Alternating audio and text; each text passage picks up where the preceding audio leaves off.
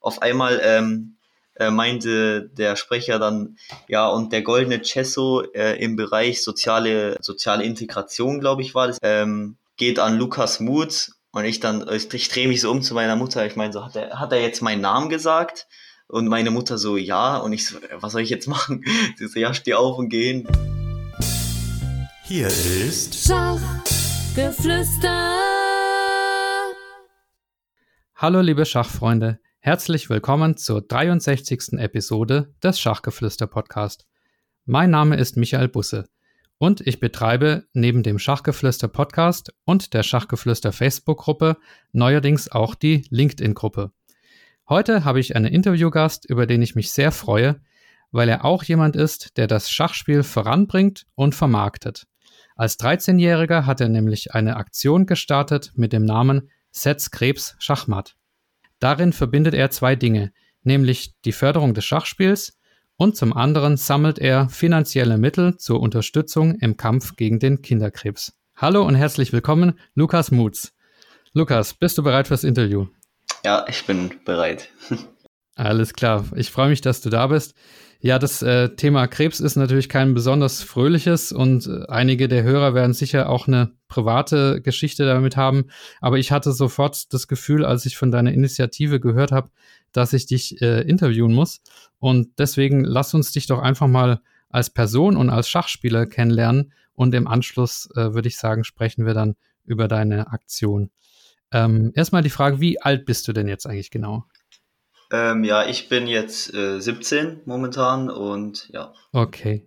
Und du gehst zur Schule, nehme ich an. Wann, wann steht das Abi bei dir an? Das Abi müsste dann jetzt, wenn es läuft, äh, so in circa zwei bis drei Jahren sein. Also so mit 19, also mit 19 habe ich dann so wahrscheinlich mein Abi. Okay, und momentan wegen Corona wahrscheinlich ein bisschen alles ein Durcheinander, ne? Ja, das ist momentan alles muss man sich dran gewöhnen, aber das schafft man schon, wenn man es will. Okay. Thema Schule bringt mich gleich auf was Schachliches. Als ich im Internet deinen Namen gegoogelt habe, bin ich öfters mal auf Einträge von Schulschachwettkämpfen gestoßen. Erzähl doch mal ein bisschen was über deine Schule, speziell ähm, ja, was das, was das Thema Schulschach betrifft. Da seid ihr ja relativ erfolgreich, ne? Ja, genau. Äh, dazu muss ich äh, gleich sagen, äh, waren wir weil, ähm, also ich habe die Schule gewechselt. Ich war vorher auf dem Europagymnasium in Wörth und da haben, da war halt Schulschach halt so eine große Sache. Also wir haben, wir waren halt regelmäßig bei so Schulschach-Events dabei und haben eigentlich auch immer gut abgeschnitten. Ähm, ja, wir haben da halt gute Leute, die auch äh, gut Schach spielen können, auf einer Schule zusammen. Deswegen hatten wir eigentlich immer eine gut besetzte Mannschaft. Ähm, haben da auch äh, einige Pokale gewonnen und uns halt ähm, qualifiziert für andere Events. Und ja, das lief ganz gut. Und ja, jetzt habe ich halt die Schule gewechselt. Aber ja, war eigentlich ganz gut. Also Schulschach war immer auch so ein großes äh, Teil, so was wir auf der Schule immer veranstaltet haben. Und wie lief das da bei Wettkämpfen? Habt ihr da einen Lehrer gehabt, der auch Schach spielt oder habt ihr euch da irgendwie selber betreut? Ja, also teilweise hatten wir, ähm, also wir haben einen Lehrer auf der Schule, der ähm, auch Schach spielt, also auch auf Turniere geht und so, und den ich auch öfter sehe auf Turnieren. Ähm, und ja, der hat uns dann teilweise begleitet. Da waren auch manchmal halt Eltern von meinen Mitschülern auch dabei oder auch von mir teilweise. Und ja, das war es eigentlich. Okay. Äh, Lukas, zwischendurch eine Bitte. Kannst du vielleicht noch ein bisschen näher ran oder wie, wie nahe bist du? Achso, ja, kann ich. Klar, ja, gut. so hört sich nämlich ein bisschen klarer an, wenn du ein bisschen näher dran bist. Super. Ja, okay. Ähm, ja, dann kommen wir mal zu deiner Familie. Es gibt ja im Internet auch ein paar Zeitungsartikel über dich und in einem davon habe ich gelesen, dass du äh, einen jüngeren Bruder hast, der auch Schach spielt. Seid ihr so eine richtige Schachfamilie, also alle im Verein oder? Ähm, also mein Bruder spielt eigentlich kein Schach.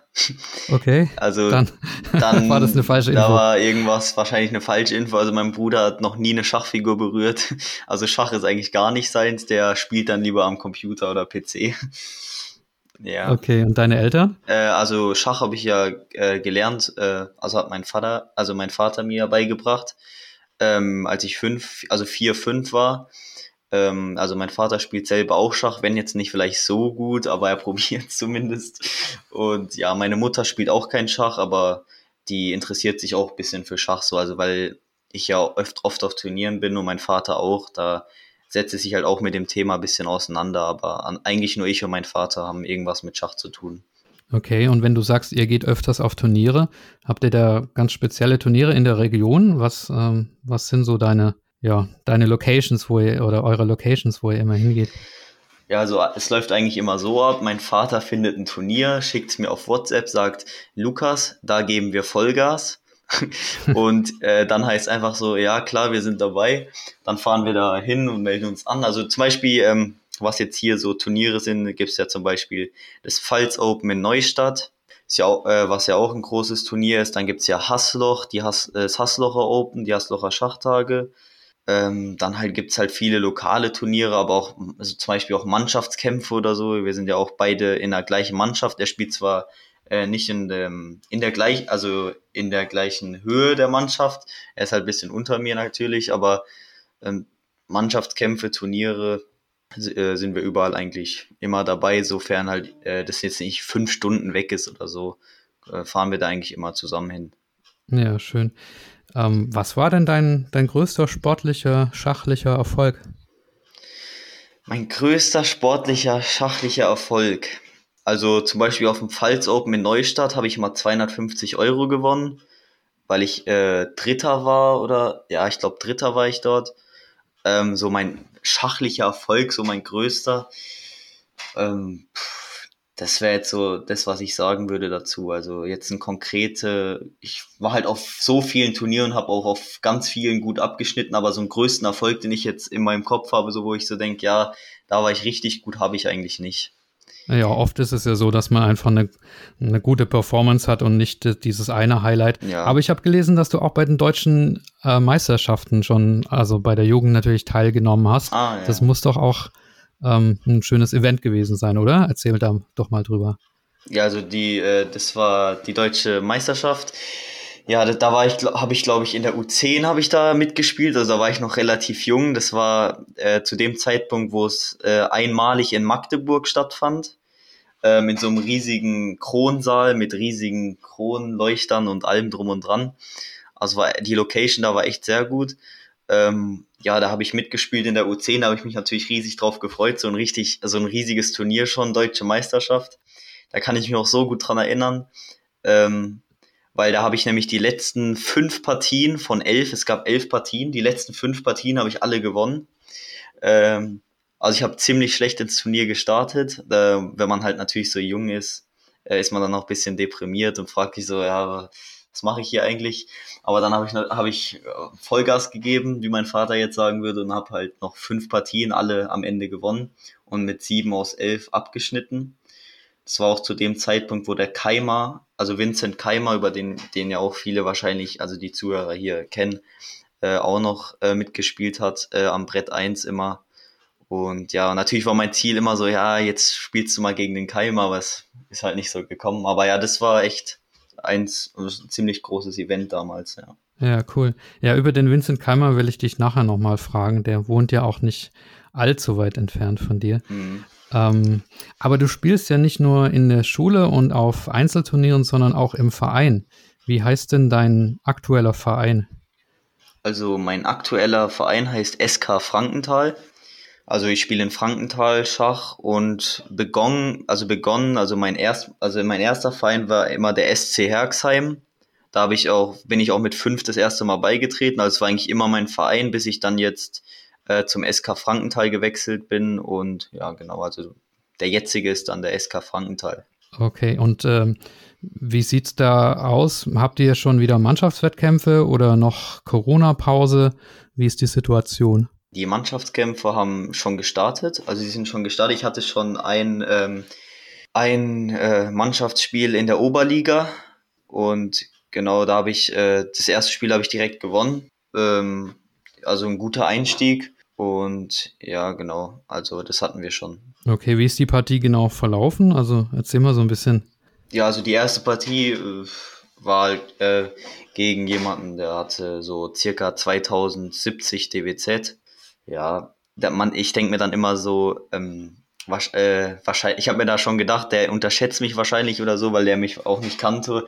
Und es gibt halt viele Gegner, die dann so denken, ah, jemand, der nicht in der Oberliga eigentlich spielt und da jetzt sein erstes Spiel spielt, ähm, weil es war mein erstes Spiel für die Oberliga, ähm, dann äh, habe ich schon direkt gemerkt, so der hat sich ans Brett gesetzt, hat so gedacht, ja, den mache ich jetzt fertig. Ähm, war eine sehr schöne Partie. Ähm, ich hatte Weiß und habe dann äh, mittels zwei Figurenopfer, also Springer und Läufer, reingeopfert und dann quasi matt gesetzt und ja, war eine ganz schöne Partie eigentlich, also ein guter Einstieg in die Oberliga. Das sind die schönsten Siege, ne, mit, mit Opfern ja. noch zu gewinnen und unerwartet, ja, cool. Verrätst du uns deine aktuelle Wertungszahl?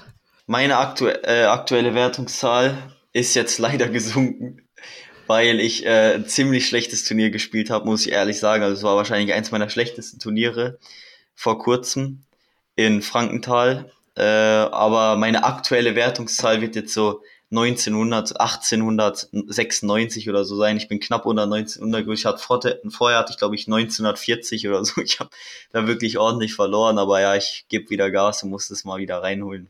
Ja, also ich glaube, die meisten der Zuhörer, die wären sehr, sehr, sehr happy, wenn sie 1896 hätten. Also für mich äh, sehr, sehr stark. Aber ähm, hast du auch eine internationale Wertungszahl, also so eine ELO oder, oder nur in Anführungszeichen die deutsche? Also meine Elo, meine jetzige Elo weiß ich jetzt gerade gar nicht. Also ich weiß, dass ich mit einer ziemlich starken Elo immer gestartet bin. Also ich hatte schon Elo über 2000. Äh, aber jetzt meine jetzige Elo weiß ich ehrlich gesagt nicht. Wird wahrscheinlich auch was mit 1960 oder so sein, 1940, so in dem Dreh wahrscheinlich. Aber wenn du eine Elo hast, das heißt, du hast auch internationale Turniere gespielt, ne? Also auch im Ausland oder, oder äh, ist das falsch? Im Ausland habe ich jetzt, glaube ich, ich weiß ich gar nicht. Also im, im Ausland habe ich jetzt eigentlich nichts gespielt. Aber okay, dann war es wahrscheinlich einfach Turniere in Deutschland, die halt auch international ausgewertet sind, ne? Ja, genau, genau solche. Solche ah, habe ich immer mitgespielt. Diese. Ja, mich würde noch interessieren, wie du dich denn am liebsten mit Schach beschäftigst. Also klar, spielen natürlich, aber bist du eher so der, der Internet-Bullet-Zocker auf Lichess oder eher so der klassische Typ, der Schachbücher liest oder YouTube-Videos? Was ist da so dein, dein Ding? Also dazu kann ich schon mal direkt sagen, Schachbücher ist eigentlich nicht so meins. Also ich glaube, also Schachbücher ist wirklich was, was ich nicht gern lese. Also jetzt natürlich durch Corona bedingt mache ich viel übers Internet. Ähm, spiele ich Bullet, äh, blitzig ab und zu. Also da spielt man halt viel übers Internet oder schaut sich halt auch ähm, Turniere an, die im Internet stattfinden. Momentan ist ja auch gerade ein Turnier, äh, wo Carlsen und so äh, mitgespielt haben. Das habe ich mhm. bis gerade eben auch noch geschaut. Dieses äh, Aim Chess Rapid oder wie das heißt, ne? Genau. Also ja, also momentan halt viel übers Internet, aber ansonsten spiele ich, finde ich Schach ist immer so ein Spiel, so ähm, macht halt mehr Spaß, wenn der Gegner direkt vor dir sitzt, so dann ist halt mehr Psyche und es macht halt mehr Spaß, wenn man in so einem riesigen Raum sitzt und halt viele Leute da sitzen und man spielt halt Schach. Man hört so die Uhren klacken oder irgendwie sowas. Das ist halt schon besser, aber halt jetzt momentan eher übers Internet. Hast du ein schachliches Vorbild, dem du nacheiferst oder irgendeinen Lieblingsspieler? Also ein Lieblingsspieler konkret habe ich jetzt eigentlich nicht, aber so einer, den, den ich, also wo ich finde, auch wenn ich ihn äh, nicht mehr wirklich erlebt habe, äh, wo meiner Meinung nach einfach der Beste ist, den es jemals gab und ich weiß auch nicht, ob das nochmal übertroffen wird, ist für mich einfach Bobby Fischer. Also ich finde einfach so diese Psyche und so, was Schach mit einem anstellt, wenn man einfach quasi zu schlau ist, finde ich halt schon echt krass. Also das ist eigentlich so, wenn es jetzt einen Spieler gibt, wo ich sagen würde, das wäre mein Vorbild, würde ich wahrscheinlich Bobby Fischer nehmen. Okay, du sagst, er war zu schlau fürs Schach und ist darüber verrückt geworden, oder? Wie meinst du das? Ja, so, das, da rede ich auch ab und zu mal mit meinem Vater manchmal drüber, weil, also wenn man ja zum Beispiel jetzt die Filme schaut und so, wie krank die dargest äh, wie krass der Schauspieler, es gibt ja einen Film über den, äh, das auch da spielt. Natürlich ist es jetzt nicht Bobby Fischer selbst, aber also man hat, man, man wusste ja, dass er schon immer ein bisschen verrückt war und immer besessen von Schach quasi. Zum Beispiel hat er auch, ähm, wollte ja auch unbedingt, ähm, dass er im Tischtennissaal Schach spielt und so, weil er die Fotografen und so nicht abkonnte. Sowas finde ich dann ist halt schon so eine andere Liga vom Schach. Also das ist dann echt krass. Ja. Ja, ich, ich würde ihn auf Rang 2 oder 3 stellen. Oh, bei mir wäre Kasparov auf 1, einfach weil Kasparov viel länger dominiert hat als Fischer. Der, der war ja nur, ich weiß nicht, drei Jahre oder sowas, ne, an der absoluten Weltspitze. Und dann hat er ja den WM-Kampf gegen Karpov hat er ja nicht gemacht. Aber gut, das ist natürlich Meinungs, Meinungssache. Also, da lässt sich alles vertreten. Ähm, noch eine letzte Frage, bevor wir zu deiner Aktion äh, kommen. Und zwar, du bist ja jetzt so ein bisschen am Übergang von der Jugend zu den Erwachsenen und das interessiert mich auch, weil als Jugendlichen, als Jugendlicher hat man ja meistens einen Trainer und als Erwachsener ist man dann oft auf sich allein gestellt. Wie ist das bei dir? Die, wie, wie siehst du diesen Übergang? Ist es äh, problemlos oder Fühlst du dich auch da so ein bisschen alleine jetzt gerade ähm, in, in dieser Phase oder wie, wie siehst du das? Also bis jetzt, also ich bin ja momentan 17, bis jetzt habe ich da jetzt nicht wirklich einen Unterschied. Äh, ich denke mir einfach so, was kommt, das kommt. Und, äh, und ich spiele weiterhin Schach, also ich werde wahrscheinlich noch mit 80 Schach spielen und ich werde auch einfach, ich werde auch einfach Schach weiterspielen, weil es einfach so mein Hobby ist und ich einfach, Schach ist halt einfach toll so. Ähm, so der Übergang jetzt von der Jugend äh, ins Erwachsensein, sage ich mal, ist jetzt, habe ich jetzt bis jetzt noch nicht wirklich die, das gemerkt, aber ja, ich schaue einfach, was noch kommt und werde wahrscheinlich einfach weiterhin Schach spielen und mein Bestes geben. Ja, also ich werde noch bis 80 Schach spielen, das ist äh, ja guter Vorsatz. Okay, dann lass uns mal zu deiner Aktion kommen, Sets Krebs Schachmatt. Du hast ja mit 13, glaube ich, damit angefangen und das hat ja sicher auch einen persönlichen Hintergrund, wenn man sich in dem jungen Alter schon mit Krebs äh, beschäftigt. Aber ja, wir haben im Vorgespräch abgeklärt, dass ich äh, danach fragen darf. Also was, äh, was war denn für dich der, der Auslöser überhaupt, dass du ja so eine Aktion Setzkrebs, äh, Setzkrebs Schachmatt äh, begonnen hast? Ja, also genau, äh, wie du gerade eben schon angesprochen hast, habe ich, also mit 13 habe ich habe ich ähm, mit Setzkrebs Schachmatt angefangen. Das war nämlich im Oktober 2017.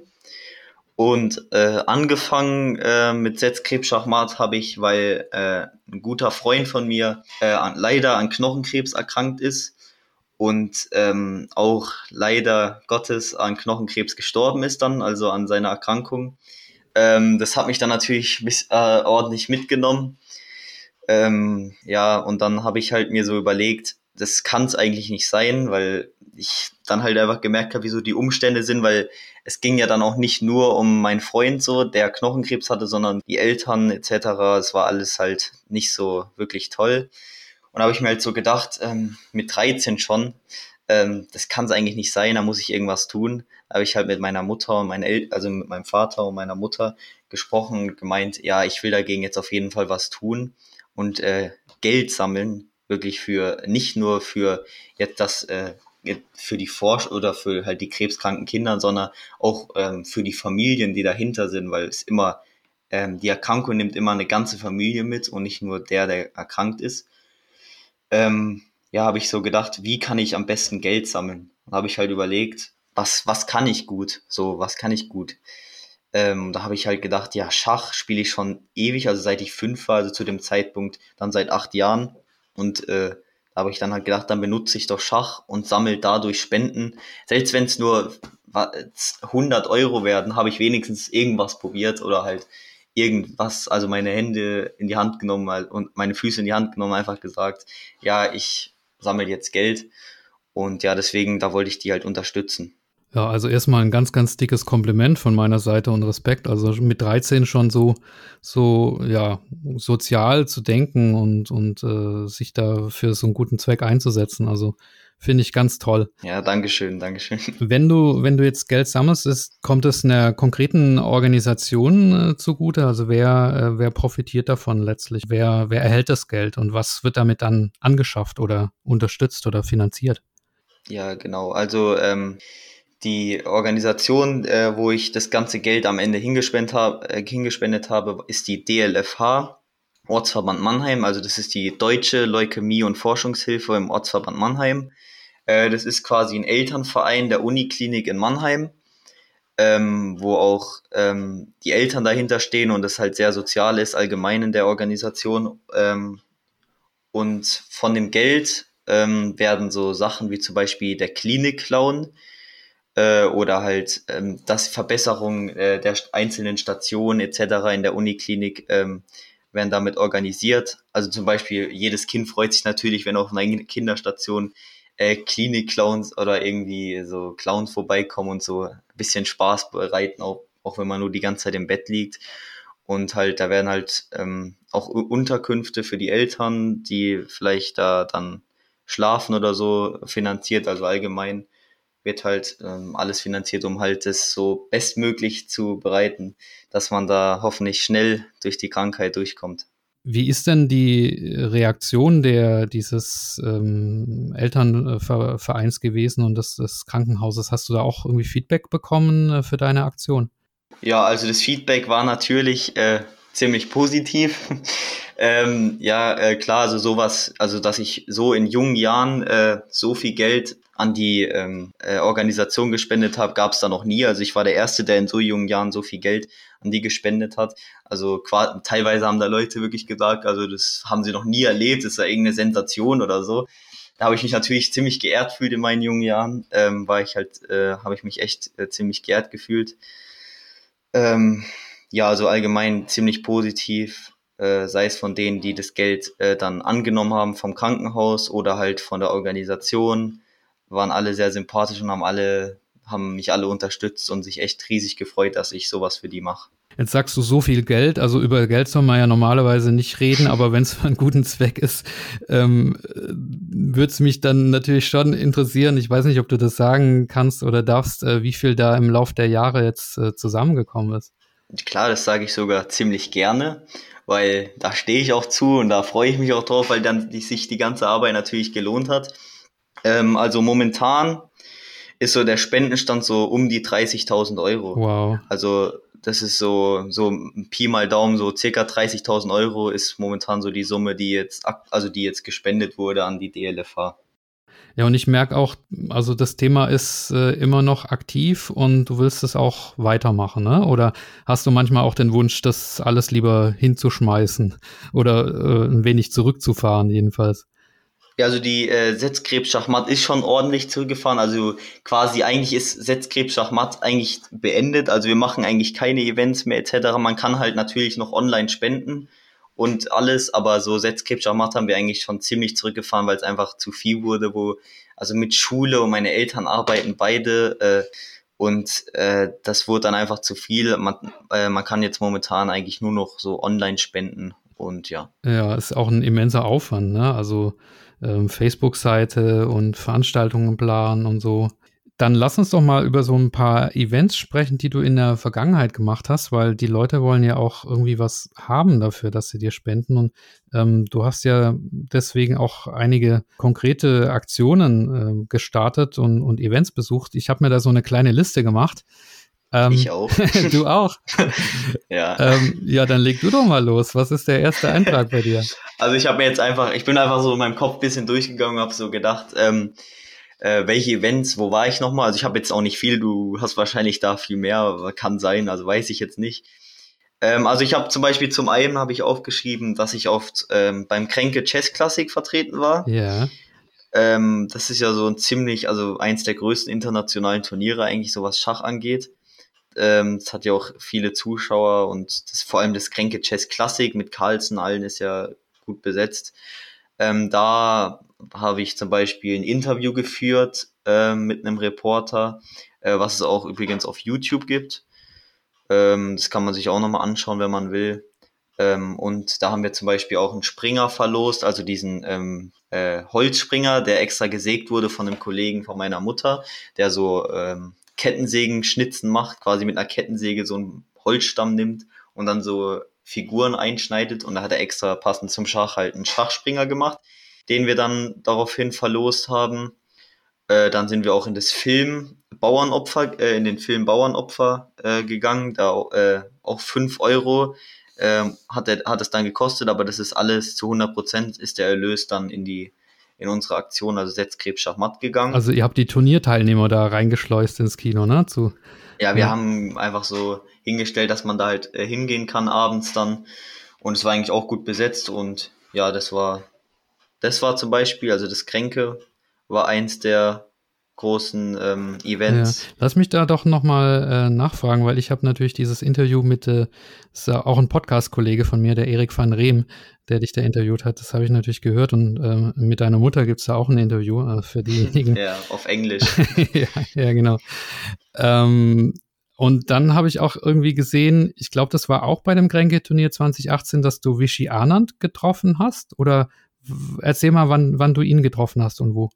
Also zum Beispiel äh, Vichy Anand habe ich schon öfters getroffen. Ähm, ich habe den, einmal habe ich den getroffen in der Bunde, wo er bei der Bundesliga gespielt hat, in Westheim. Äh, hat er bei der Bundesliga gespielt und da habe ich den getroffen und habe auch kurz seine Partie mit ihm analysiert, oh, cool. die er da hatte. Äh, und danach hat er mir ähm, freundlicherweise dann auch unterschrieben auf mein äh, Poster von Setzkrebsschachmatt, also diesen Aufsteller quasi, den ich eigentlich immer bei jeden Events dabei hatte. Ah, genau, den habe ich in dem Video nämlich gesehen von. Äh, genau, auf den, äh, auf den hat er unterschrieben da bei der Bundesliga. Äh, da habe ich ihn getroffen und daraufhin hat, mussten wir ihn dann auch, weil meine Mutter hat ihn auch mit zum Bahnhof genommen im Auto und so, mit allen hinten drin, ähm, mit Peter Switler und allen, ja. Und dann habe ich ihn natürlich auf dem Kränke Chess Classic getroffen, dann aber auch in Baden-Baden äh, bei diesem Scha äh, Schachclub, äh, wo auch wo auch dieses Turnier war in Baden-Baden, habe ich ihn auch getroffen. Da bin ich ihm so hinterhergerannt und habe so gerufen, Vichy, can I get a, a signature? und hat er dich wiedererkannt? Ja, hat er mich wiedererkannt, genau. Das war ganz lustig. Und ja, genau, das sind so die Sachen, wo mir jetzt einfach, wo ich ihn getroffen habe. Ja, wo wir gerade bei großen Namen sind, Magnus Carlsen hast du auch schon persönlich getroffen oder wie war das?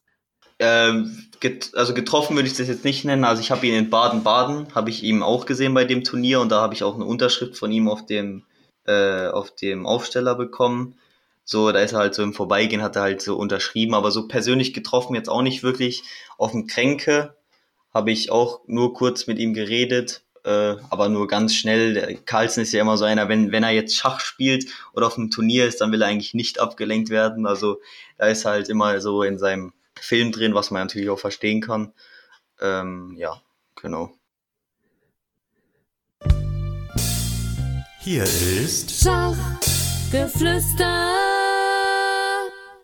Wir machen eine kurze Unterbrechung ja, es gibt einen Spieler, nach dem ich Lukas noch vergessen hatte zu fragen, den er auch schon getroffen hat, und das ist der internationale Meister Nicolas Lubbe. Und ihn und seine Frau Melanie von der Schachakademie Chessamy hören wir jetzt in einer kleinen Verbraucherinformation. Viel Spaß! Hallo liebe Schachgeflüster Zuhörer und Zuhörerinnen. Wir sind Melanie und Nikolas von Chessemy, durften auch schon selbst Teil des Schachgeflüster-Podcasts sein, nämlich in Folge 17. Und ja, sind total begeistert von diesem Herzensprojekt. Ja, wir haben unser eigenes Herzensprojekt, das ist Chessemy, eine Online-Schachakademie mit Schachkursen von Eröffnung, Mittelspiel bis Endspiel und auch Schachpsychologie. Das Besondere daran, wir bieten unsere Kurse zum Download an. Man kann sie also herunterladen und offline auch unterwegs schauen und wir geben PGN-Dateien mit auf den Weg. Also abtippen braucht man bei uns nicht. Also schaut doch einfach mal bei chessemy.com vorbei. Und wenn ihr dort was für euch findet, dann könnt ihr auch mit dem Code Schachgeflüster10 direkt 10% sparen. Also wir freuen uns auf euren Besuch und wünschen euch jetzt erstmal ganz viel Spaß mit dem Podcast. Hier ist Schachgeflüster.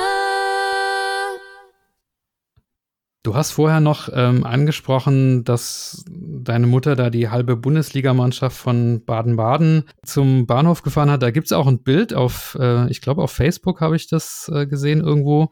Also da sind Arnan, Zwittler, Wojtaschek und äh, Vallejo drauf.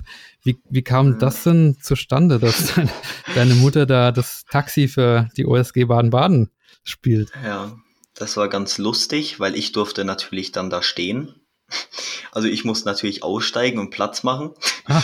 ähm, weil also meine Mutter hat die dann alleine gefahren, weil ich musste dann natürlich äh, warten. Ähm, ja, also das war halt ähm, so, wir waren dann, also wir wollten dann wieder fahren von der Bundesliga und meine Mutter hat sich mit Arnand unterhalten und dann hatte er halt so gemeint, ja, er weiß nicht, wie er zur Bahn kommt und so. Und dann kam noch Peter Swittler und hat auch gesagt, ah, ich weiß auch nicht, wie ich zur Bahn komme.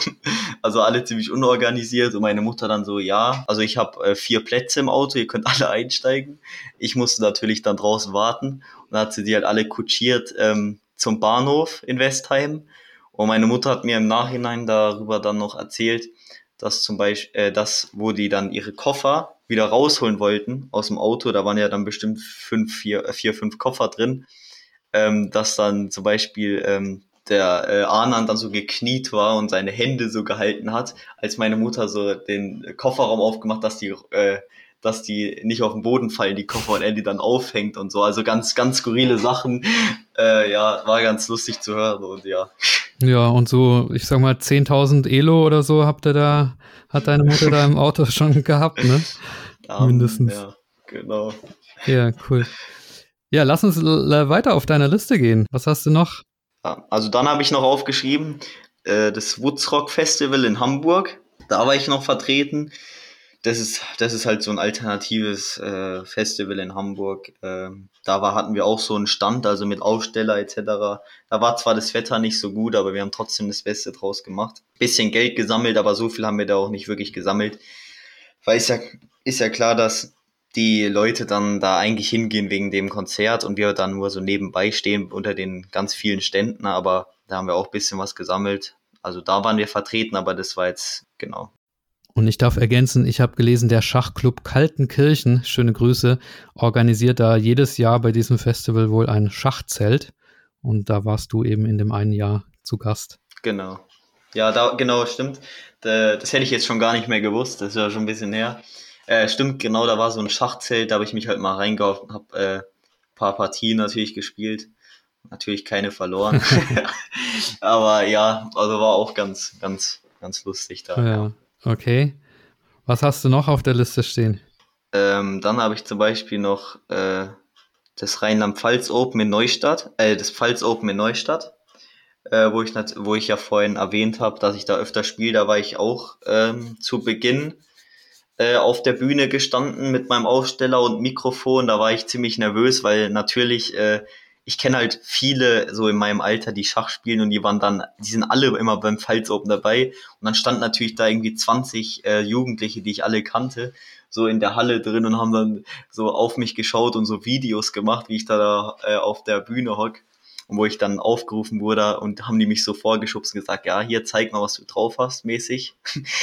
äh, ja, das war auch ganz lustig. Da musste ich dann halt, äh, da habe ich dann halt ähm, kurz über mein, äh, über meine Aktion geredet und dann genau, was ist halt, äh, warum ich das gestartet habe und ja, genau, das war auch so eine Sache. Da haben wir auch ein bisschen was gesammelt. Ich habe noch gelesen, dass du auch gegen Politiker aus dem Bundestag äh, aus deiner Gegend schon gespielt hast. Wie gut sind denn unsere Politiker im Schach? Haben die was drauf? Wenn die, wenn die Politiker bei uns äh, so gut im Schach wie in der Politik wären, hätten sie vielleicht gewonnen, aber leider nicht gibt dann, haben keine zwei Fachgebiete gehabt, sondern das erste Fachgebiet ist natürlich die Politik. Schach hatten sie da eher weniger drauf, okay. aber hat trotzdem eigentlich äh, auch Spaß gemacht. Also genau das war in so einem Museum, haben wir da so zwei Tische hingestellt und da durfte ich gegen die spielen. Du hast auch blind gespielt, glaube ich, ne? Oder? Ja, ja dagegen, äh, da habe ich auch einmal äh, blind gespielt, genau gegen einen Politiker habe ich einmal blind gespielt und habe auch gewonnen, aber ja, das war ganz lustig. Okay, also mit DWZ äh, 1896 kann man ohne weiteres eine Partie blind spielen, ja? Also ich, ja, also ich kann ziemlich gut blind spielen, aber es liegt einfach nur daran, weil ich das äh, früher oft mit meinem Vater gemacht hat. Der hat dann so gesagt, nein, jetzt spielen wir sofort Schach blind. Äh, also, äh, so, nee, jetzt komm mal schnell her, du spielst jetzt kurz blind gegen mich Schach, hat er das Schachbrett rausgeholt, auf den Tisch gestellt und gemeint, mach deine Augen zu, dreh dich um, sei am Handy oder sonst was, ich spiel Schach und du sagst die Züge. Und ja, genau.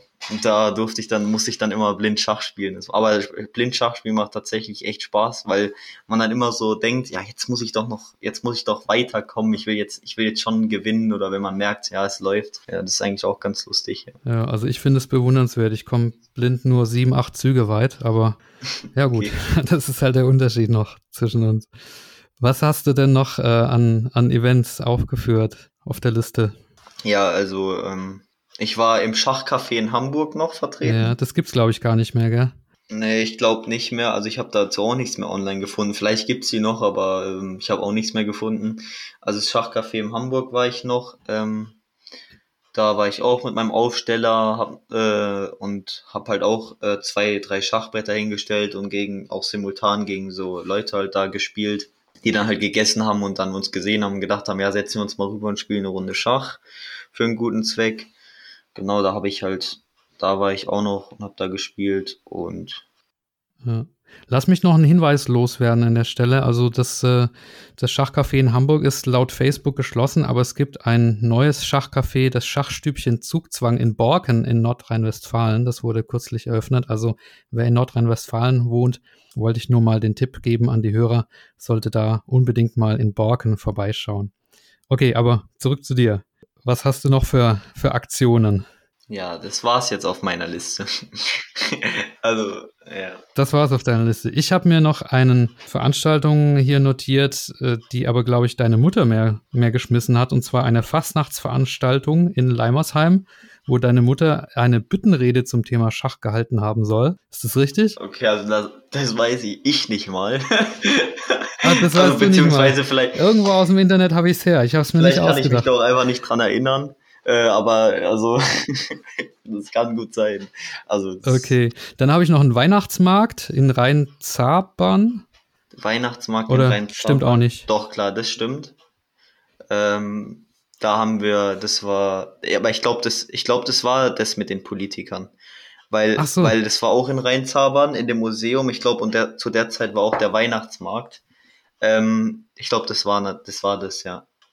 Aber was mir auch noch gerade eingefallen ist, äh, zum Beispiel, ich habe, also es sind jetzt zwar keine Events mäßig, aber ähm, ich habe äh, natürlich habe ich ja klein angefangen und da habe ich mich auch zum Beispiel in so Straßen habe ich mich einfach mal mit so einem Schachbrett so mitten in die Menschenmenge reingesetzt, äh, einfach so mitten in äh, wie so Straßenmusiker bloß halt mit einem Schachbrett. Und dann habe ich halt gesagt, ja, spielt für mich und äh, ihr könnt gegen mich spielen und dann etwas spenden äh, genau, da habe ich ganz viel von gemacht. So einfach in Dörfer reingesetzt, mitten in die Einkaufsmeile und einfach mit dem Schachbrett, mit so einem Schild, äh, ja, eine Runde gegen mich und dann könnt ihr was spenden oder so für einen guten Zweck. Das habe ich auch ganz oft gemacht. Es waren zwar jetzt keine äh, organisierten Events, aber das muss man vielleicht auch mal erwähnen, dass es, dass ich auch ziemlich klein angefangen habe. Also da haben wirklich äh, Leute teilweise gesagt, du holst da keine 100 Euro. Also wir hatten da auch viele, die gesagt haben, das wird doch eh nix. Und ja, das wollte ich auch noch mal kurz erwähnen. Also klein angefangen, groß rausgekommen.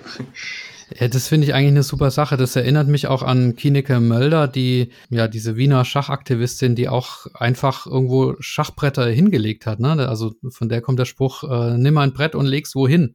Ne? Und äh, viel mehr braucht es ja eigentlich nicht, ne? weil, weil das Schachbrett ja selbst so eine Faszination ausübt auf die Leute eigentlich auch jetzt mal ganz unabhängig von deinem Spendenzweck äh, machst du ja auch ganz tolle Marketingmaßnahmen für das Schach damit. Also ich meine, das ist sicher ein Erfolg, den du auch noch mitnimmst, ne? dass du damit das Schachspiel äh, förderst.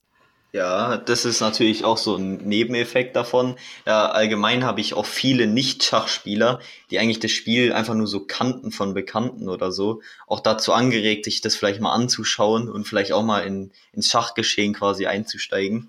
Habe ich dann auch mal, ich habe mich zum Beispiel auch manchmal einfach hingesetzt und habe so etwas kleineren Kindern, so zum Beispiel in dem Alter so zwischen sechs und zehn Jahren, einfach so, die mit ihren Eltern jetzt einkaufen waren, habe ich gesagt, ja, sie können kurz da einkaufen gehen und dann habe ich ihm zum Beispiel die, die Züge äh, äh, beigebracht und halt mal gezeigt, worum es im Schach geht und so. Und äh, daraufhin haben die zum Beispiel auch zu ihren Eltern gesagt, ja, gibt's da vielleicht irgendwo einen Schachverein oder so. Und auch viele, die halt nichts mit Schach zu tun hatten, halt einfach dazu angeregt, sich mal ein bisschen auseinanderzusetzen mit dem Thema Schach. Ja, also ich finde es sehr inspirierend, einfach auch so, ja, es ist so banal, ne? man muss sich einfach nur hinsetzen mit dem Schachbrett und äh, kann auf die Weise das, das Schach fördern. Also super.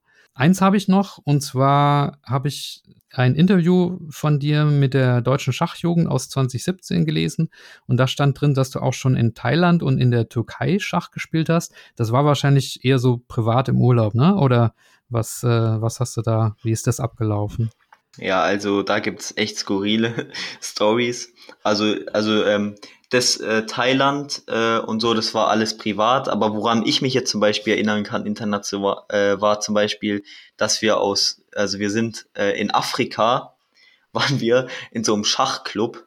Also ich glaube, das war Afrika, das weiß ich gar nicht mehr. Aber das war, ich, also ich meine, das war Afrika, da sind wir zu so einem Schachclub gegangen aber der hatte dann im Endeffekt einfach zu. Also wir waren da drin äh, gehockt und da ist niemand gekommen und da habe ich halt nur gegen meinen Vater so gespielt. Also allgemein, es gibt auch international in, in Orten, wo man nie denkt, da hat irgendwas mit Schach zu tun, einfach so in Schachclubs oder so. Ähm, aber ja, so Turniere in Thailand oder so habe ich jetzt nicht gespielt, das war dann alles privat. Ja, was du sagst, ne, das ist ja auch das Schöne am Schach, einfach, dass es so, so weltübergreifend ist, ne? Da braucht man ja nichts für, außer einfach ein Schachbrett, zwei Spieler, die Lust haben, Schach zu spielen. Und das war es. Das ist auch das Gute an Schach, dass man das eigentlich überall spielen kann. Also Schach kann, kann je, vor allem jeder spielen, ob, ob behindert, also, also ob jetzt zum Beispiel eine Einschränkung hast oder ob jetzt zum Beispiel klein, groß, ist ja eigentlich total egal. Das kann ja jeder spielen, nicht so wie Fußball oder irgendwie sowas. Das ist auch das Gute am Schach, dass es so flexibel ist. Ja, absolut. Die deutsche Schachjugend hatte ich angesprochen mit dem Interview. Das bringt mich auch auf eine andere Frage und zwar oder auf einen anderen Punkt. Die, du bist ja auch geehrt worden mit einem Preis von der Schachjugend, der Goldene Cesso. Den gibt es ja für besonderes äh, Engagement im Schach. Ja, wie war, wie war das? Wie war die Preisverleihung? Äh, genau, also ich hatte den, äh, ich habe den Goldenen Cesso gewonnen äh, beziehungsweise nicht gewonnen, aber halt äh, verliehen bekommen. Ähm, das wusste ich bis eine Minute. Also ich, ich saß in dem Publikum, hinter mir meine Mutter und ich wusste, ich habe gedacht, wir schauen uns das nur an, ich wusste es nicht mal. Auf einmal ähm, äh, meinte der Sprecher dann, ja, und der goldene Cesso äh, im Bereich soziale, äh, sozial, äh, soziale Integration, glaube ich, war das, irgendwas mit sozial, ähm, geht an Lukas Muth und ich dann, ich, ich drehe mich so um zu meiner Mutter. Ich meine, so, hat er, hat er jetzt meinen Namen gesagt? Und meine Mutter so, ja. Und ich so, was soll ich jetzt machen? Sie so, ja, steh auf und gehen. Da bin ich so hingegangen, total überfordert. Also ich hatte wirklich gar keine Ahnung. Äh, und äh, dann einfach äh, den goldenen Cesso bekommen. Äh, das ist natürlich dann auch immer so, da habe ich mich, habe ich mich quasi gefühlt, als wäre ich irgendwie so ein Nobelpreisträger oder so. So, ich meine, goldener Cesso im Bereich der sozialen Integration, also das hört sich ja schon irgendwie so ein bisschen gehoben an. Und ich dann da so total überfordert da vorne äh, vor den Leuten, das war natürlich dann echt, äh, da war ich auch echt ziemlich aufgeregt. Ich glaube, da habe ich mich auch ein bisschen ein paar Mal versprochen dann. äh, und ja, das war echt, äh, das war echt toll da, dass ich so geehrt wurde. Ja. Aber wie kam es denn, dass du im Publikum warst? Also irgendjemand muss dich ja da hingelockt haben. Ja, also ich, da war ja auch zu dem Zeitpunkt war da die deutsche, äh, die deutsche Meisterschaft. Ähm, und meine Eltern haben halt gemeint, wir fahren halt da vorbei und schauen uns das mal an. Und es war ja in so einem äh, großen Hotel, die deutsche Meisterschaft, in so einem riesigen Hotel. Und da waren wir halt da drin. Und dann war halt da in einem Nebenraum quasi neben dem äh, Turniersaal, wo die Leute die deutsche Meisterschaft gespielt haben, war halt dann diese Preisverleihung. Und habe ich halt äh, meinen Eltern gesagt, ja, dann setzen wir uns mal rein, schauen uns mal an, vielleicht kenne ich da jemanden, der irgendwas gewinnt oder so. Und auf einmal habe ich es halt selber gewonnen. Das war halt dann ziemlich, äh, äh, das war echt äh, umwerfend irgendwie. Da habe ich echt gedacht, so, was ist denn jetzt los? Ja, schön. Und ich habe gehört, wer den goldenen Cesso erhält, der bekommt auch einen persönlichen Herzenswunsch erfüllt. Was war denn dein Herzenswunsch? Persönlichen Herzenswunsch. Ja. Also, also das ist so, dass wenn man diesen Cesso äh, bekommt, dann kriegt man so einen Wunsch erfüllt und ich habe gelesen, dass es bei dir einfach Geld für deine Aktion war. Ach so, ja genau, klar.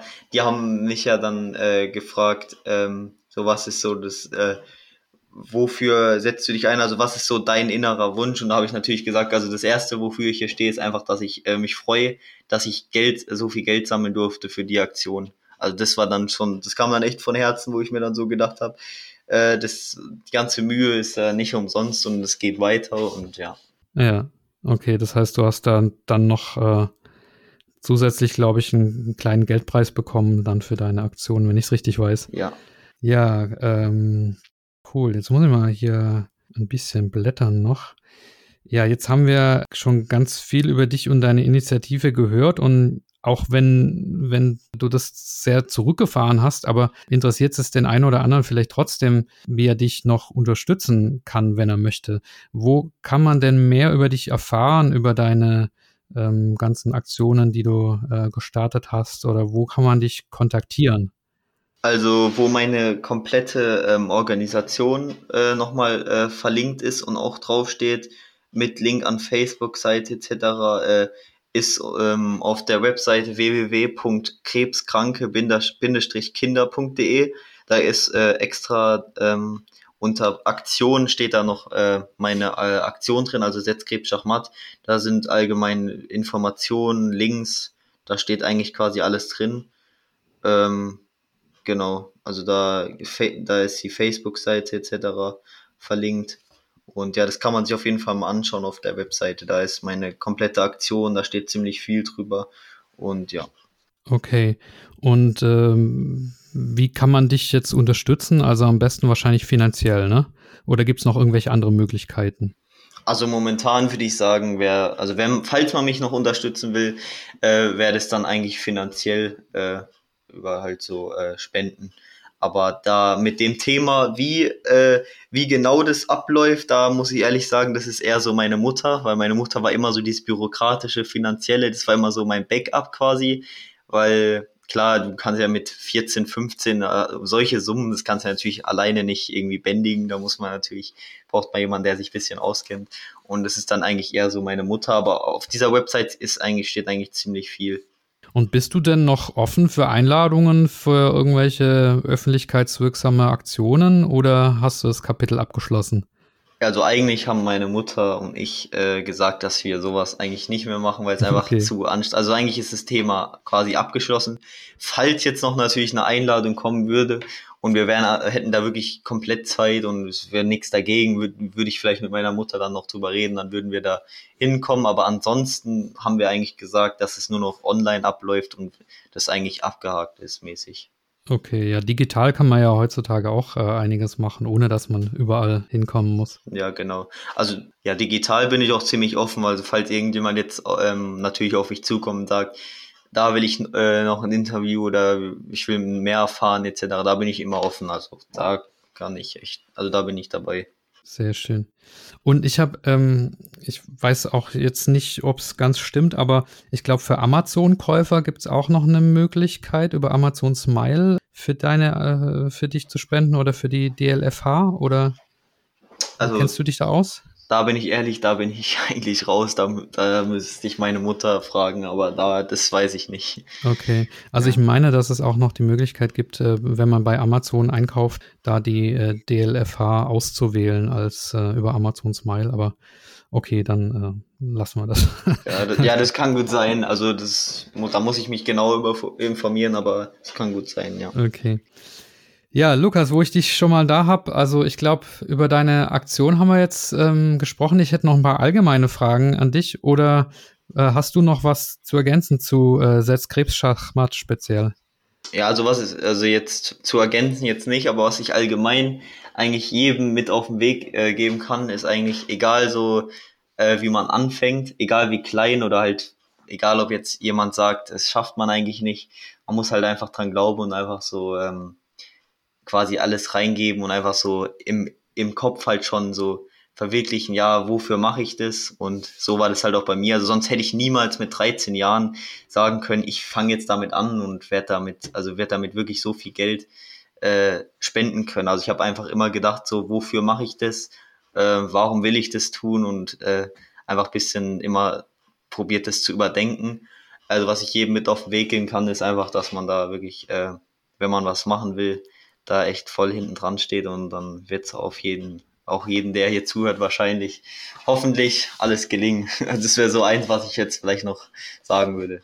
Ja, sehr motivierende äh, Worte. Aber Lukas, wir sind noch nicht am Schluss. Ich äh, möchte noch ein paar allgemeine Fragen an dich stellen gerne. Ja. Und zwar, du bist ja schon auf äh, vielen Turnieren und Veranstaltungen gewesen, hast du ja gesagt. Wie siehst du denn die aktuelle Entwicklung im, im deutschen Schach? Hast du das Gefühl, es geht aufwärts oder geht es eher den Bach runter? Wie, wie ist dein Eindruck? Wie ist die Lage in, in, in, im Schach in Deutschland? Also jetzt im Schach in Deutschland würde ich schon sagen, dass es eher bergauf geht. Also wir haben ja zum Beispiel jetzt momentan äh, also zum Beispiel jetzt viele Jüngere, die auch wirklich, ähm, wirklich sehr gut spielen. Also zum Beispiel, also zum Beispiel jetzt ein Beispiel wäre zum Beispiel Vincent Keimer, der jetzt nicht weit weg von mir wohnt, der wirklich, äh, der wirklich auch sagt, er will Profi werden und das ist ja das, was ich auch gerade eben meinte, wenn man es will, dann schafft er das auch und wenn er wirklich so gut weiterspielt, wird er das auch erreichen. Und ähm, allgemein gibt's ja jetzt auch mit der Generation hier viel und den vielen Engines und allen gibt's ja viel mehr Möglichkeiten, wie man mit Trainern oder äh, so seine Partien durchgehen kann und sich weiterentwickeln kann. Und momentan würde ich sagen, jetzt ziemlich bergauf. Natürlich ist Corona ein bisschen äh, schlecht für allgemeines Schach, aber durch diese ganzen Online-Varianten äh, denke ich nicht, dass es jetzt so schlimm äh, oder gravierend wird. Also ich denke, dass es allgemein ziemlich bergauf geht momentan. Hm, also ich habe auch den Eindruck, dass wir in Deutschland oder äh, auch weltweit im, im Schach in einer Aufwärtsbewegung sind. Hast du denn, ähm, du hast Corona angesprochen, viele Vereine sind jetzt natürlich äh, geplagt und äh, haben Mitgliederverluste ähm, zu beklagen. Andererseits gibt es viele, die im Internet gespielt haben während Corona. Hast du noch Ideen für Vereine, wie man Mitgliederwerbung betreiben kann, wie man diese, diese Leute, die im Internet gespielt haben, für die Vereine einfangen kann? Fällt dir da was ein? Also jetzt äh, so Leute, die halt online spielen und jetzt äh, nach einem Verein suchen, meinst du? Ja, oder ähm, vielleicht gar nicht suchen, aber wie man, wie man die überzeugen kann, dass das Schach im Verein einfach viel mehr Spaß macht. Ja, ich denke, man kann halt immer so ähm, sagen, äh, wo die Leute, die äh, den äh, Verein betreiben, können natürlich immer sagen, warum sie den Verein betreiben und wie sie dahinter stehen, also äh, was sie daraus äh, bezwecken wollen und dass es halt auch wirklich, dass man immer auf jeden einzeln eingehen kann und wirklich äh, ihm helfen kann, halt besser werden äh, zu werden im Schach. Und äh, im Schach geht es ja auch darum, dass man auch, äh, dann lernt man ja auch neue Leute kennen, kann sich äh, drüber unterhalten. So, das ist ja auch wirklich, das ist jetzt nicht so wie in der Schule, man setzt sich hin, muss den Stoff mitmachen und es ist so gezwungen, sondern also viele Leute, ich kenne auch manche Leute, die da sagen so, ja, ich spiele gerne in meiner Freizeit Schach, so am PC, aber Verein ist nichts für mich, weil alle besser sind und ich da nicht mitkomme und so. Also das ist jetzt nicht wie in der Schule, da, das ist ähm, da kann man schon, da wird auch wirklich auf jeden Einzelnen eingegangen, kann, äh, und man probiert mit den anderen, wird man besser. Und wenn man halt nie probiert, in einen Verein einzusteigen, ähm, äh, äh, dann wird man es halt auch nicht, dann wird man sich auch nicht äh, so verbessern. Also nur durch so Bücher lesen, aber nicht dieses äh, Zwischenmenschliche, wird man halt auch nicht besser und das ist eigentlich wichtig im Schach. Ja, also klarer Appell von dir auch an die an diejenigen unter den Hörern, die sich da nicht so richtig trauen in den Verein vielleicht. Also ihr dürft euch trauen. Die, die Vereine freuen sich. Ja. Ja. Dann steht im November die Schachweltmeisterschaft an zwischen Carlsen und Nepomniachtchi. Die Unterschrift von Carlsen hast du schon. Mhm. Ähm, ja, ich glaube, wir dürfen eine spannende WM erwarten. Was meinst du? Wie sind die Chancen und äh, was erwartest du von der Partie? Also ich erwarte auf jeden Fall schon mal mehr als diverse andere Weltmeisterschaften, ähm, die, wo jede Partie quasi Remis ausgegangen ist. Also so diese Weltmeisterschaften, wo man, wo irgendwie nur Remis sind und dann gewinnt einer eine Partie und dann ist es so, dann hat derjenige dann gewonnen, ist irgendwie immer ziemlich langweilig. Äh, dazu kann ich kurz sagen, dass zum Beispiel mein Vater einen Beschwerdebrief geschrieben hat an die, äh, an die ähm, also an die, die, äh, die Leute, die halt die äh, Weltmeisterschaft betreiben und gemeint hat, ja, da schaut doch niemand zu und äh, sich beschwert hat, warum die immer nur Remis spielen. äh, das war eigentlich ganz lustig. Da saß er dann immer vorm Fernseher und hat sich die Partien angeschaut und so gedacht, oh, jetzt machen die schon wieder Remis. Und oh, was spielen die denn da und so? Also mein Vater hat irgendwie so 1300 DWZ und hat dann halt so einen Beschwerdebrief geschrieben, äh, warum die immer Remis spielen. Äh, das war ganz lustig. Und okay, aber hat dein Vater da jetzt irgendwie einen Vorschlag, irgendwas bei den Regeln zu ändern? Ich meine, Remis abschaffen äh, wird ja sicher ja. Nicht, nicht sein Vorschlag sein. Man muss dann irgendwie das Setting wahrscheinlich äh, ändern. Ja. Oder was hat er da konkret vorgebracht? Ja, was er jetzt genau reingeschrieben hat, weiß ich nicht. Ich weiß nur, dass er einmal dann zu mir gesagt hat, ja, ich habe da einen Beschwerdebrief geschrieben, das geht so nicht. Ähm, also ich glaube, er meinte mal, dass er irgendwie, dass es irgendeine Regelung geben muss, dass man irgendwie ab bestimmten Zeiten, dass, dass es Remis noch nicht geben kann oder dass man irgendwie, dass es nur eine bestimmte Anzahl von Remis geben darf oder irgendwie ähm, so meint er, dass es halt mehr Spannung gibt. Also irgendwie, weil das lebt ja auch, die Weltmeisterschaft lebt ja auch davon, äh, wie viele Leute da zuschauen. Und es gibt, äh, wenn man halt nur Remis spielt und auch immer auch ähm, voll äh, sehr, also viel schiebt, dann schauen es natürlich auch nicht so viele Leute.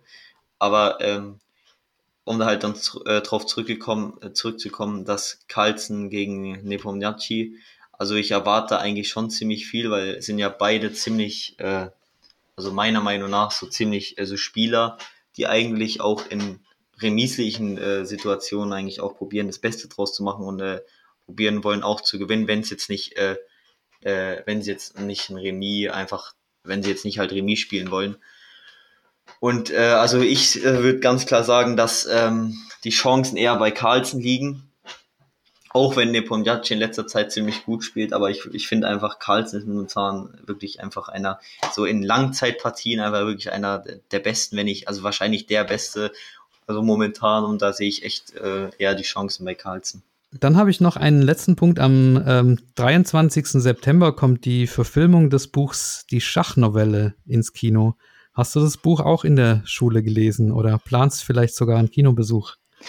Die Schachnovelle habe ich nicht gelesen und äh, das wusste ich auch ehrlich gesagt gar nicht. Äh, ich werde auf jeden Fall reingehen, also mit meinem Vater wahrscheinlich zusammen. Aber jetzt äh, konkret informiert darüber habe ich mich jetzt noch nicht. Ich habe natürlich einen Hintergedanken bei der Frage und zwar die in der nächsten Episode wird der Regisseur der Schachnovelle zu Gast sein. Also da können sich alle Schach- und Kinofans schon mal freuen. Du selber hast ja auch schon mal Ausflüge in die Schauspielerei gemacht, ne? Ja, das stimmt. ja, also äh, ja, also ich habe mal, also ich habe äh, bei Fackel Goethe 3 habe ich mitgespielt als äh, quasi Statist, also so im Hintergrund auf dem Pausenhof äh, habe mich da auch unterhalten mit den ganzen Schauspielern, also Elias Mbarek und ähm, die Sek äh, der Sekretärin, die da, äh, also die im Film die Sekretärin spielt etc. mit jedem Schauspieler unterhalten. Ähm, ja, also da habe ich halt auch, da habe ich mitgespielt, ja. Okay, cool. Ja, dann sind wir auch schon fast am Ende. Also meine Liste ist durch. Mir bleibt noch zu fragen nach deinen Plänen für die Zukunft. Was willst du nach dem Abi machen? Was hast du vor? Also das Beste ähm, wäre, ähm, dass ich natürlich, wenn das Abi wirklich dementsprechend gut wird, was ich tatsächlich hoffe, dass ich ins Medizinstudium gehe Okay. Das einfach durchziehe, auch wenn es sechs Jahre geht. Aber wie ich ja schon gesagt habe, wenn man was will, dann schafft man es auch.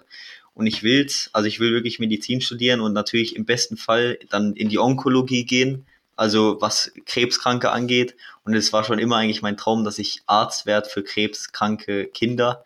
Weil also das wäre dann wirklich, äh, also wenn man sich dann, dann im Nachhinein in 50 Jahren meine Geschichte anschaut und sich denkt, äh, mit 13 hatte äh, er einen, äh, einen Freund, der an Krebs, äh, also der an Knochenkrebs gestorben ist und der dann so eine Aktion gemacht hat und dann auch noch äh, Onkologe geworden ist, also im Bereich äh, von Krebs halt, also die äh, Behandlung von Krebs als Arzt, dann wäre das halt wirklich, da würde ich mich, also das, ist wäre für mich einfach kompletter Traum. Also wenn es läuft, dann würde ich es so machen, ja. Ja, also da könnte man dann auf jeden Fall ein Buch schreiben über dich und deine Geschichte. das wäre das wär echt. Äh, also da ja. drücke ich dir auf jeden Fall alle, alle Daumen, die ich habe. Und schachlich gesehen, hast du da noch irgendwelche Ambitionen, spielerisch oder als, als äh, Trainer vielleicht auch? Ja, also ich habe schon oft nach äh, überlegt, äh, vielleicht mal so wie in der Schule bisschen Nachhilfe, so halt, dass man ähm, so zum Beispiel jetzt so Jugendliche oder so ähm, bisschen mit denen zu trainieren, die vielleicht jetzt so 1400 haben oder so und äh, mich dann fragen, so ja, wie komme ich, wie schaffe ich den Schritt auf 15, 1600 oder so, das habe ich schon ein paar Mal überlegt. Ähm, was jetzt meine, äh, was ich jetzt machen will, also ich will auf jeden Fall über 2000 kommen, auch wenn ich jetzt äh, erstmal 40 DWZ oder so verloren habe. Aber 2000 muss, also über 2000 muss ich kommen, das will ich einfach schaffen jetzt. Äh, und ja, das ist aber so, mehr habe ich jetzt momentan noch nicht geplant. Ja, aber wie du sagst, wenn du es schaffen willst, dann, dann schaffst du es auch. Also da bin ich bei dir optimistisch. Ja. Ich drücke dir auf jeden Fall die Daumen. Ähm, ja, dann bleibt mir nur noch ein, ein herzlicher Dank an dich für deine Zeit und natürlich auch für dein Engagement, dein, dein doppeltes Engagement, einmal für Schach und äh, einmal natürlich gegen den Kinderkrebs. Also wenn man solche tollen, engagierten Jugendlichen, äh, du bist immer noch 17, hat, dann ist mir wirklich um unsere Gesellschaft und äh, nicht bange. Also mach weiter so, aber nur solange es dir Spaß macht, denn ja, es zwingt dich ja keiner. Alles Gute für dich, Lukas. Willst du noch was loswerden? Also erstmal bedanke ich mich auf jeden Fall, dass ich hier teilnehmen durfte und dass ich hier sein durfte. Ja, war echt ein schönes Interview und ich äh, hoffe, dass noch viele Leute hier interviewt werden, weil hat echt Spaß gemacht. Und ja, dem ist eigentlich nichts zuzufügen. Super, dann alles Gute für dich und für deine Familie. Mach's gut und ja, danke jo. nochmal. Schönen Abend. Tschüss. Tschüss. Das war Schachgeflüster. Ja, liebe Schachfreunde, ich hoffe, euch hat das Interview mit Lukas gefallen und vielleicht sogar auch ein wenig inspiriert. Ihr habt es bestimmt auch gemerkt, der Kampf gegen den Krebs liegt mir am Herzen und was ihr neben Geldspenden noch machen könnt, um zu helfen, ist euch als Stammzellenspender zu registrieren auf www.dkms.de und vor allen Dingen auch selbst die bestehenden Vorsorgemöglichkeiten wahrzunehmen. Ja, und dann möchte ich mich auch einfach nochmal bei euch bedanken. Ich freue mich immer über E-Mails von Zuhörern oder auch Rezensionen auf Apple Podcast. Und da möchte ich heute einfach mal zwei vorlesen. Stefan aus Berlin zum Beispiel schreibt mir per E-Mail, durch ein Apple-Update ging mein CarPlay eine Woche nicht. Da war ich ganz traurig, dass ich es im Auto nicht hören konnte. Mach weiter so. Ja, Dankeschön Stefan für dein Feedback. Und der User Skatuli123 hat mir auf Apple Podcast eine Rezension geschrieben. Lieber Michael Busse, vielen Dank für deinen Podcast, den ich durch Zufall entdeckt habe. Ich höre die Folgen chronologisch durch. Die ersten sind etwas holprig, aber aller Anfang ist schwer. Man merkt, wie du schnell besser geworden bist und das Zuhören macht großen Spaß. Bin gerade bei Folge 11 mit Johannes Fischer. Die ist mega. Ich freue mich auch, dass du Blindschach zurückfährst. Ich glaube, die meisten Hörer sind damit überfordert. Weiterhin viel Erfolg. Ja, vielen Dank zurück von mir an dich. Und wenn du jetzt bei Folge 11 bist, bis Folge 63, hast du ja noch einen gewissen Weg vor dir. Und äh, ich hoffe, dass, äh, dass du weiterhin Freude daran hast. Ja, und wie schon bei den letzten Malen möchte ich an der Stelle einen Dank an alle Personen an aussprechen, die mir auf paypal.me etwas gespendet haben oder auch auf patreon.com eine regelmäßige monatliche Spende zukommen lassen. Und es ist auch seit dem letzten Mal wieder eine Person dazugestoßen. Ja, ihr macht es mir möglich, den Podcast weitgehend kostenneutral zu betreiben.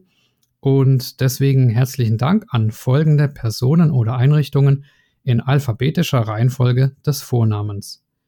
Andreas Virux, Armin Züger, Dr. Benjamin Steinhilber, Dieter Riegler, Friedhelm Küch, Güven Manay vom interkulturellen Schachverein Satranj Club 2000, Hans aus Berlin, Dr. Joachim Meyer-Brix, Marc Hofmann, Markus Schirmbeck, Peter, Oliver Bremer, die Internetseite schachtraining.de und Tim Bialuszewski. Vielen Dank, gut Stellung, macht's gut, bleibt oder werdet gesund. Euer Michael.